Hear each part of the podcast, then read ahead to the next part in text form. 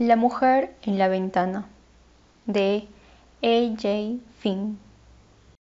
Domingo 24 de octubre. Su marido está a punto de llegar a casa. Esta vez la pillará. No hay ni una triste cortina ni persianas de aluminio en el número 212. La casa adosada de color rojo oxidado que fue el hogar de los recién casados Mott hasta hace poco, hasta que se separaron. No llegué a conocer a ninguno de los dos, aunque de cuando en cuando los busco por internet. El perfil de LinkedIn de él, el Facebook de ella. Su lista de regalos de boda sigue estando en la página de Macy's. Todavía podría comprarles una vajilla. Como estaba diciendo, ni siquiera un visillo. Por eso, el número 212 contempla inexpresivo la calle, rojizo y al desnudo y yo le devuelvo la mirada y observo a la señora de la casa que lleva al contratista a la habitación de invitados. ¿Qué tiene esa casa? ¿Es el lugar al que el amor va a morir? Ella es encantadora, pelirroja natural, de ojos verdes como la hierba y con un archipiélago de diminutos lunares que le recorren la espalda. Mucho más atractiva que su marido, un tal doctor John Miller Psicoterapeuta. Sí, es terapeuta de parejas y uno de los 436.000 John Miller de Internet. Este individuo en particular trabaja cerca de Gramercy Park y no acepta el pago a través del seguro médico. Según el contrato de venta, pagó 3.600.000 dólares por su casa. La consulta debe de irle bien, Sé más o menos lo mismo sobre su mujer. No es muy buena ama de casa, está claro. Los Miller se mudaron hace ocho semanas, pero esas ventanas siguen desnudas. Vaya, vaya. Practica yoga tres veces a la semana. Desciende la escalera con su alfombra mágica enrollada bajo el brazo y las piernas embutidas en sus pantalones de yoga Lululemon. Y debe ser voluntaria en algún sitio. Sale de la casa a las once y algo, los lunes y viernes, más o menos a la hora que me levanto. Y vuelve entre cinco y cinco y media, justo cuando estoy preparándome para mi sesión nocturna de cine.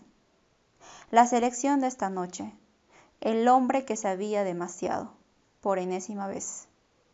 Soy la mujer que veía demasiado. Me he fijado en que le gusta tomar una copa por las tardes, como a mí. También le gusta beber por las mañanas, como a mí. Sin embargo, su edad es un misterio, aunque sin duda es más joven que el doctor Miller y que yo, también más ágil. En cuanto al nombre, solo puedo adivinarlo. Me gusta pensar que se llama Rita porque se parece a Rita Hayworth en Gilda. No tengo el menor interés. Me encanta esa frase. Yo tengo mucho interés. No en su cuerpo. El pálido arco de su columna vertebral. Sus omóplatos como alas atrofiadas. El sujetador celeste que abraza sus pechos. Cada vez que cualquiera de ellos se acerca a mi cámara, lo aparto sino en la vida que lleva, las vidas, dos más que yo. Su marido ha doblado la esquina hace un rato, justo pasado el mediodía, no mucho después de que su mujer haya cerrado la puerta con el contratista a la saga. Esto no es lo esperado. Los domingos, el doctor Miller vuelve a casa a las tres y cuarto sin falta. Con todo, en este momento, el buen doctor camina decidido por la acera, resoplando y sacando vaho por la boca, balanceando el maletín con una mano y con el anillo de bodas resplandeciendo. Hago zoom sobre los pies. Zapatos Oxford color rojo sangre, relucientes por el abrillantador, reflejando la luz otoñal, proyectándolo a cada paso. Levanto la cámara en dirección a su cabeza. Mi Nikon D5500 no se pierde nada. No gracias a su objetivo Opteca. Pelo entrecano y rebelde. Gafas enclenques y baratas. Pelillos sueltos en las partes ligeramente hundidas de las mejillas. Cuida mejor de sus zapatos de que de su cara. Volvamos al número 212, donde Rita y el contratista se desvisten a toda prisa. Podría llamar para averiguar su número de teléfono. Telefonearla, avisarla. No lo haré. La observación es como la fotografía de naturaleza. No hay que interferir en la actividad de la fauna. El doctor Miller está casi a medio minuto de la puerta. La boca de su esposa humedece el cuello del contratista. Adiós a su blusa. Cuatro pasos más. Cinco, seis, Ahora solo quedan 20 segundos como mucho. Ella agarra la corbata del tipo entre los dientes, le sonríe, le toquetea la camisa él le roza la oreja con la boca. El marido da un saltito para evitar un adoquín roto de la acera. 15 segundos. Casi puedo oír la corbata deslizándose cuando se la quita del cuello de la camisa. Ella lanza al otro extremo de la habitación. 10 segundos. Vuelvo a hacer zoom. El objetivo de la cámara prácticamente se retuerce. La mano del doctor Miller se sumerge en el bolsillo y emerge con un montón de llaves. Siete segundos. Ella se suelta la coleta. El pelo le cae sobre los hombros. Tres segundos. Él sube la escalera. Ella rodea con los brazos la cintura del contratista. Lo besa con pasión. Él mete la llave en la cerradura, la gira. Hago zoom sobre el rostro de ella. Tiene los ojos desmesuradamente abiertos. Lo ha oído. Saco una foto. Y entonces se abre el maletín de él. Un pliego de papeles cae de su interior. Se los lleva el viento. Vuelvo la cámara de golpe hacia el doctor Miller al claro me cachis, que pronuncia sus labios. Inclina el maletín, pisa unas cuantas hojas con sus relucientes zapatos y recoge otras para sujetarla entre los brazos. Un temerario papel se ha quedado enganchado en las ramitas de un árbol. Él no se da cuenta. Vuelvo a Rita. Está metiendo los brazos en las mangas de la blusa recogiéndose el pelo. Sale corriendo del dormitorio.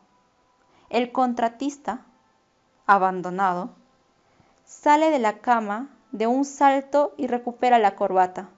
Se la mete en el bolsillo. Expiro, como el aire que se escapa de un globo. No me había dado cuenta de que estaba conteniendo la respiración. La puerta de la entrada se abre Rita baja disparada la escalera al tiempo que llama a su marido. Él se vuelve. Supongo que sonríe. No puedo verlo. Ella se agacha. Recoge unos cuantos papeles de la acera. El contratista aparece en la puerta, con una mano metida en el bolsillo, la otra levantada al saludar. El doctor Miller corresponde el saludo, sube hasta el descansillo, levanta su maletín y los dos se estrechan la mano. Entran en la casa, seguidos por Rita. Bueno, a lo mejor la próxima vez será. Lunes 25 de octubre. El vehículo ha pasado zumbando hace un rato. lento y sombrío, como un coche fúnebre, con los faros brillando en la oscuridad. Vecinos nuevos, le digo a mi hija. ¿En qué casa? Al otro lado del parque, el número 207. Ahora están afuera, borrosos como fantasmas en la penumbra, desenterrando cajas del maletero. Mi hija sorbe algo. ¿Qué estás comiendo? Pregunto. Es noche de comida china, claro. Es lo mein. Lo mein. No mientras hablas con mami, ni hablar. Vuelve a sorber. Mastica. Mamá. Esta palabra es una pelea constante entre nosotras. Mi hija ha cortado por lo sano con mami, contra mi voluntad, y lo ha sustituido por algo soso y vulgar. Déjalo estar, me aconseja Ed, pero él sigue siendo papi. Deberías ir a saludarlos, sugiere Olivia. Eso me gustaría, tesoro. Suba toda prisa al segundo piso, desde donde la vista es mejor. Ah, se ven calabazas por todas partes. Todos los vecinos han comprado una. Los Gray tienen cuatro. He llegado al descansillo con la copa en la mano y el vino mojándome los labios. Ojalá pudiera ir a comprarte una calabaza. Dile a papá que te compre una. Veo un sorbo, trago. Dile que mejor dos, una para ti y otra para mí. Vale. Me miro de reojo en el espejo del aseo a oscuras. ¿Eres feliz, cielito? Sí. ¿No te sientes sola? Jamás tuvo amigos de verdad en Nueva York. Era demasiado tímida, demasiado pequeña. No. Echo un vistazo a la oscuridad del final de la escalera a la penumbra del piso de arriba. Durante el día, el sol entra por la claraboya del techo. De noche es un ojo bien abierto que mira hacia las profundidades de la escalera. ¿Echas de menos a Punch? No. Tampoco es que se llevara bien con el gato. Él la arañó una mañana de Navidad. Sacó las uñas y se las clavó en la muñeca, dos zarpazos rápidos con orientación norte-sur, este-oeste. Una rejilla intensa de sangre la afloró en la piel, como el 13 en raya, y Ed estuvo a punto de tirar al gato por la ventana. Ahora lo busco y lo encuentro ovillado en el sofá de la biblioteca, observándome. Déjame hablar con papá, tesoro. Subo hasta el descansillo siguiente la alfombra de la escalera me raspa las suelas. Ratán. ¿En qué estaríamos pensando? Se mancha con mucha facilidad. ¿Qué pasa, fiera? Me saluda. ¿Vecinos nuevos?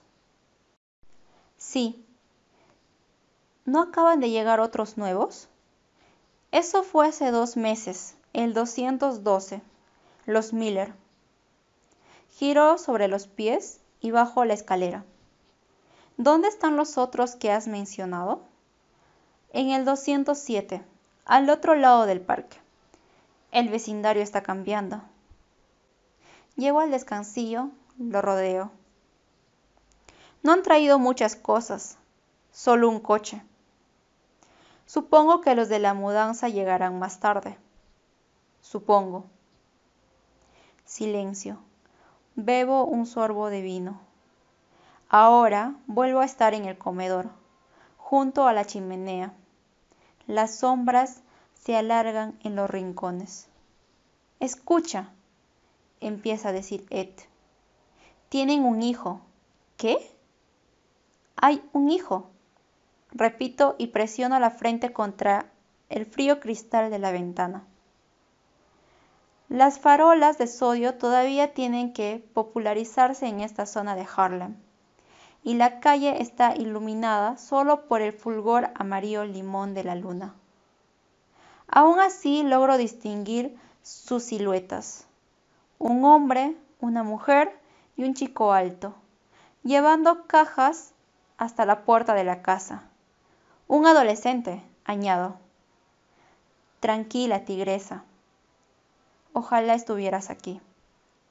Se me escapa sin poder reprimirlo. La afirmación me pilla con la guardia baja.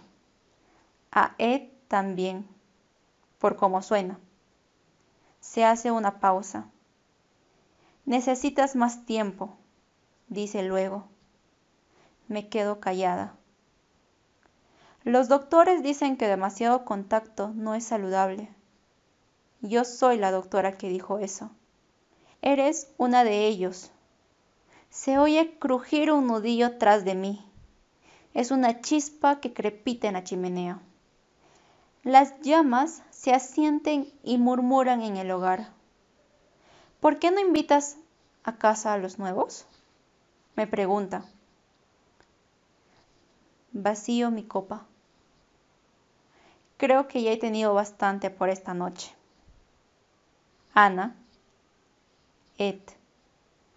Casi lo oigo respirar. Siento que no estemos allí contigo. Casi oigo mis latidos. Yo también lo siento. Punch me ha seguido hasta la planta baja. Lo cojo con un brazo, me retiro a la cocina. Dejo el teléfono sobre la encimera. Una copa más antes de acostarme. Agarro la botella por el cuello, me vuelvo hacia la ventana, en dirección a los tres fantasmas que pululan por la acera, y la levanto para brindar por ellos.